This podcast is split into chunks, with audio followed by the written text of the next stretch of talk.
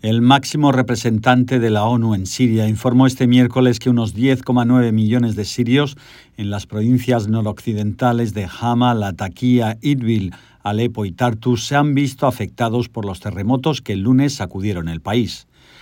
Pero ya antes del terremoto había una crisis humanitaria generada por la guerra que comenzó hace 12 años, con 15,3 millones de personas necesitadas de ayuda, de los que al menos 4 millones necesitan los artículos más básicos para sobrevivir. Se trata de una crisis sobre otra crisis, dijo el Mustafa Ben Lamil, quien observó que ahora habrá que revisar esas cifras.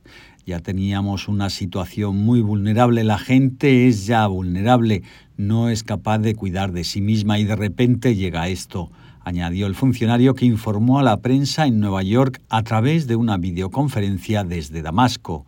Benlamil lamentó que muchos de los avances que se habían logrado a lo largo de estos años en la Siria azotada por la guerra se hayan perdido. Todos los logros que teníamos antes se han perdido, los que tenían un pequeño negocio lo han perdido, los que podían ir a la escuela ahora no pueden, las mujeres que podían ir a los centros de protección ahora no pueden ir, así que es una situación terrible, comentó. Para empeorar las cosas, las nieves caídas el miércoles en Siria han agravado la ya desesperada situación en la que se encuentran las personas cuyas vidas han quedado destrozadas por el seísmo. Se cree que unas 100.000 personas se han quedado sin hogar solo en Alepo continuó el responsable humanitario mientras describía cómo solo 30.000 de esa cifra habían encontrado refugio en escuelas y mezquitas.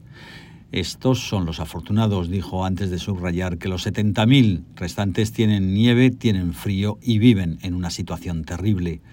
Por otro lado, hoy también se ha sabido que mientras se prepara un llamamiento humanitario de emergencia para las víctimas de Siria y Turquía, los organismos de la ONU trabajan arduamente en la distribución de asistencia vital, entre ellos el Programa Mundial de Alimentos, que entrega víveres desde el martes con la intención de socorrer a medio millón de personas en ambos países.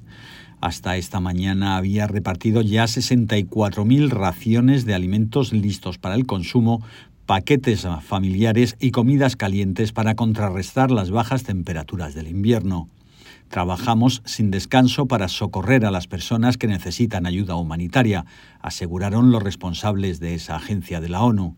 Antonio Lafuente, Naciones Unidas, Nueva York.